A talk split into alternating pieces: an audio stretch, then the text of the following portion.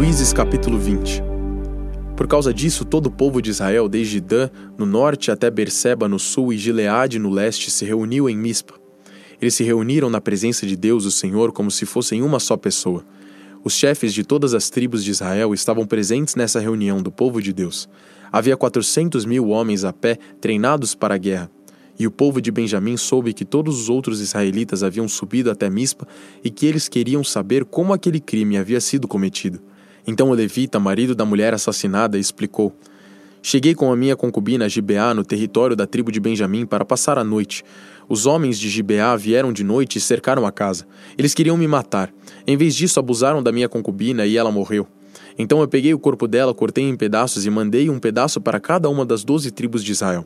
Aquela gente cometeu um crime horrível no meio do nosso povo. Todos vocês que estão aqui são israelitas. Vamos resolver agora o que fazer. Todo o povo de Israel se levantou ao mesmo tempo e disse: Nenhum de nós, nem os que moram em casas, nem os que moram em barracas, voltará para casa. Vamos escolher alguns homens para atacar Gibeá. A décima parte dos homens de Israel vai arranjar comida para os que vão lutar. Os outros vão castigar os moradores de Gibeá pelo crime horrível que cometeram em Israel. Então todo o povo de Israel se reuniu como se fosse uma só pessoa para atacar a cidade de Gibeá. As tribos israelitas mandaram que mensageiros fossem por toda a tribo de Benjamim e disseram: Que crime horrível vocês cometeram! Exigimos que vocês nos entreguem agora esses homens imorais para que nós os matemos. Assim tiraremos esse mal do meio do povo de Israel. Mas o povo de Benjamim não deu atenção aos outros israelitas. Eles saíram de todas as suas cidades e foram para Gibeá a fim de lutar contra o resto do povo de Israel. Naquele dia, eles convocaram das suas cidades 26 mil soldados. Depois, os moradores de Gibeá reuniram mais 700 homens especialmente escolhidos, que eram canhotos. Qualquer um deles podia atirar com funda uma pedra num fio de cabelo sem nunca errar. E os outros israelitas que iam lutar contra a tribo de Benjamim reuniram 400 mil soldados treinados. Os israelitas foram ao lugar de adoração em Betel e ali perguntaram a Deus: Qual das nossas tribos atacará primeiro a tribo de Benjamim? E o Senhor respondeu: A tribo de Judá. Na manhã seguinte, os israelitas subiram e acamparam perto da cidade de Gibeá. Saíram para combater contra a tribo de Benjamim e puseram os soldados em posição de ataque, de frente para a cidade. Então o exército de Benjamim saiu da cidade e, antes de terminar o dia, eles mataram 22 mil soldados israelitas. Aí o povo de Israel foi para o lugar de adoração e, na presença do Senhor, chorou até a tarde. E eles perguntaram ao Senhor: Devemos ir combater outra vez os nossos irmãos da tribo de Benjamim? E Deus respondeu: Sim. Então o exército israelita se animou de novo e eles puseram seus soldados em posição de combate novamente, no mesmo lugar em que haviam lutado no dia anterior. Os israelitas marcharam contra a tribo de Benjamim pela segunda vez, e pela segunda vez os soldados de Benjamim saíram de Gibeá, e dessa vez mataram 18 mil soldados israelitas treinados. Então todo o povo de Israel subiu de novo até Betel para chorar. Ficaram ali na presença de Deus, o Senhor, e não comeram nada até a tarde, e apresentaram ao Senhor ofertas que foram completamente queimadas e sacrifícios de paz. Eles fizeram uma pergunta ao Senhor. Acontece que naqueles dias a arca da aliança estava em Betel, e Finéias, filho de Eleazar e neto de Arão, estava encarregado de cuidar dela. A pergunta que eles fizeram foi esta: Devemos sair mais uma vez para combater os nossos irmãos da tribo de Benjamim ou devemos desistir? O Senhor respondeu: Combatam, porque amanhã eu farei com que vocês os derrotem. Então os israelitas puseram alguns soldados escondidos em volta de Gibeá. No terceiro dia marcharam de novo contra o exército da tribo de Benjamim.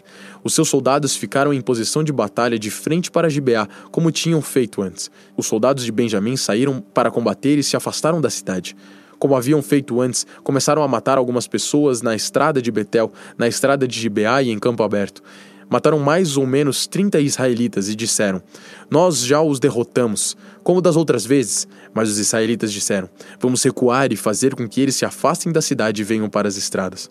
Então a maior parte do exército israelita saiu dali e tornou a se juntar em Baal Tamar. Mas os homens que cercavam a cidade saíram de repente dos lugares onde estavam escondidos na planície de Gibeá. Dez mil dos melhores soldados israelitas atacaram Gibeá e o combate foi duro. Os benjamitas não imaginavam que iam ser destruídos. O Senhor fez com que os israelitas derrotassem o exército de Benjamim. E naquele dia os israelitas mataram 25 mil e cem inimigos. Então os benjamitas compreenderam que estavam vencidos.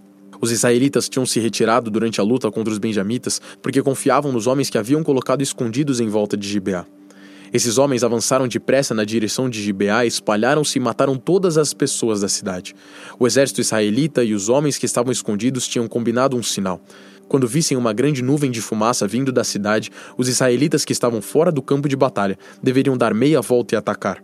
Até aquele momento, os benjamitas já haviam matado uns 30 israelitas e diziam: Sim, já os derrotamos, como das outras vezes. Então o sinal apareceu. Uma nuvem de fumaça começou a subir da cidade. Os benjamitas olharam para trás e ficaram muito espantados quando viram a cidade inteira pegando fogo. Então os homens de Israel deram meia volta e os benjamitas ficaram apavorados porque viram que iam ser destruídos. Eles fugiram e correram na direção do deserto, mas não puderam escapar. Foram cercados pela maior parte do exército israelita e também pelos soldados que vinham da cidade e foram destruídos. Os israelitas cercaram os inimigos e os perseguiram sem parar, até um lugar a leste de Gibeá, e os iam matando pelo caminho. 18 mil dos melhores soldados benjamitas foram mortos. Os outros fugiram na direção do deserto para a rocha de Rimon. 5 mil foram mortos nas estradas. Os israelitas perseguiram o resto e assim mataram mais 2 mil homens. Ao todo, 25 mil benjamitas foram mortos naquele dia, todos eles soldados valentes. Porém, 600 homens fugiram para o deserto, para a rocha de Rimon e ficaram lá quatro meses. Os israelitas atacaram o resto dos benjamitas e os mataram, tanto homens como animais, e destruíram tudo o que encontraram, e queimaram todas as cidades da região. Salmos 45 Lindas palavras enchem o meu coração enquanto escrevo esta canção em homenagem ao Rei. A minha língua é como a pena de um bom escritor. Ó Rei, o Senhor é o mais bonito de todos os homens e sabe fazer belos discursos. Deus sempre o tem abençoado. Põe a espada na cintura, ó Rei poderoso, forte e glorioso coberto de glória, avance para vencer, defendendo a verdade e a justiça, a sua força conquistará grandes vitórias. As suas flechas são afiadas e atravessam o coração dos seus inimigos. As nações caem aos seus pés. O reino que Deus lhe deu vai durar para sempre. Ó Rei, o Senhor governa o seu povo com justiça, ama o bem e odeia o mal. Foi por isso que Deus, o seu Deus, o escolheu e deu mais felicidade ao Senhor do que ao qualquer outro rei. A sua roupa está perfumada com mirra e aloés. Os músicos tocam para o Senhor, ó Rei, em palcos enfeitados com marfim. Entre as damas da sua corte há filhas de reis, e à direita do seu trono está a rainha, usando enfeites de ouro puríssimo. Ó noiva do rei, escute o meu conselho. Esqueça o seu povo e os seus parentes. Você é linda, e por isso o rei vai desejá-la. Seja obediente a ele, pois ele é o seu Senhor. Ó noiva, o povo da cidade de Tiro vai lhe trazer presentes. Muita gente rica vai querer lhe agradar. A princesa está no palácio e como é linda! O seu vestido é feito de fios de ouro, vestida de roupas coloridas e acompanhada pelas suas damas de honra, ela é levada até o rei. Com prazer e alegria, elas chegam e entram no palácio dele.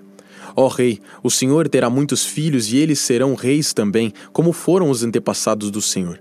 E o Senhor, ó rei, os fará governar o mundo inteiro. A minha canção fará com que a sua fama seja sempre lembrada, e todos o elogiarão para sempre. Atos capítulo 23, versículo 23. Então o comandante chamou dois oficiais e disse: Arranjem duzentos soldados e mais setenta cavaleiros e duzentos lanceiros para ir até a cidade de Cesareia e sejam prontos para sair daqui às nove horas da noite. Preparem também cavalos para Paulo montar e o levem com toda a segurança para o governador Félix. Depois o comandante escreveu uma carta que dizia o seguinte: Excelentíssimo governador Félix, saudações. Alguns judeus agarraram este homem e quase o mataram. Quando soube que ele era cidadão romano, eu fui com os meus soldados e não deixei que ele fosse morto. Eu queria saber por que o estavam acusando e por isso resolvi levá-lo diante do Conselho Superior dos Judeus. Então descobri que ele não tinha feito nada para merecer a prisão ou a morte. A acusação contra ele era a respeito da própria lei deles. Quando fui informado de que havia um plano para matá-lo, resolvi mandá-lo ao Senhor e disse para aqueles judeus que fizessem as acusações na sua presença. Saúde, Cláudio Lísias. Então os soldados cumpriram as ordens. Pegaram Paulo e o levaram durante a noite até a cidade de Antipátride. No dia seguinte, os soldados voltaram para a fortaleza, deixando que os cavaleiros continuassem a viagem com Paulo. Eles o levaram para a cidade de Cesareia, deram a carta ao governador e lhe entregaram Paulo. O governador leu a carta e perguntou a Paulo de onde ele era. Quando soube que era da região da Cilícia, disse: Quando seus acusadores chegarem, eu ouvirei o que você tem para dizer. Em seguida, mandou que ele ficasse preso no palácio do governador. Atos capítulo 24. Cinco dias depois, o grande sacerdote Ananias foi até Cesareia com alguns líderes do povo e com um advogado chamado Tértulo. Eles se apresentaram ao governador Félix para fazer acusações contra Paulo. Depois que Paulo foi chamado, Tértulo começou a acusação, dizendo: Excelentíssimo senhor governador, o seu governo nos tem trazido um longo tempo de paz e, graças à sua sábia administração, muitas reformas necessárias estão sendo feitas para o bem deste povo. Somos muito agradecidos por tudo aquilo que temos recebido em todas as ocasiões e em todos os lugares. Mas não quero tomar muito do seu tempo e por isso peço que tenha a bondade de nos escutar apenas um pouco mais. Nós achamos de fato que este homem é uma peste. Ele provoca desordens entre os judeus do mundo inteiro e é também o líder do partido dos Nazarenos. Além disso, tentou profanar o templo e então nós o prendemos. Nós íamos julgá-lo de acordo com a nossa lei, mas o comandante Lísias veio e o tirou de nós à força. Aí o próprio Lísias mandou que os acusadores viessem até aqui e fizessem acusação diante do Senhor. Se o Senhor fizer perguntas a este homem, ele mesmo confirmará todas as acusações que estamos fazendo contra ele. Então os judeus concordaram, dizendo que tudo era verdade.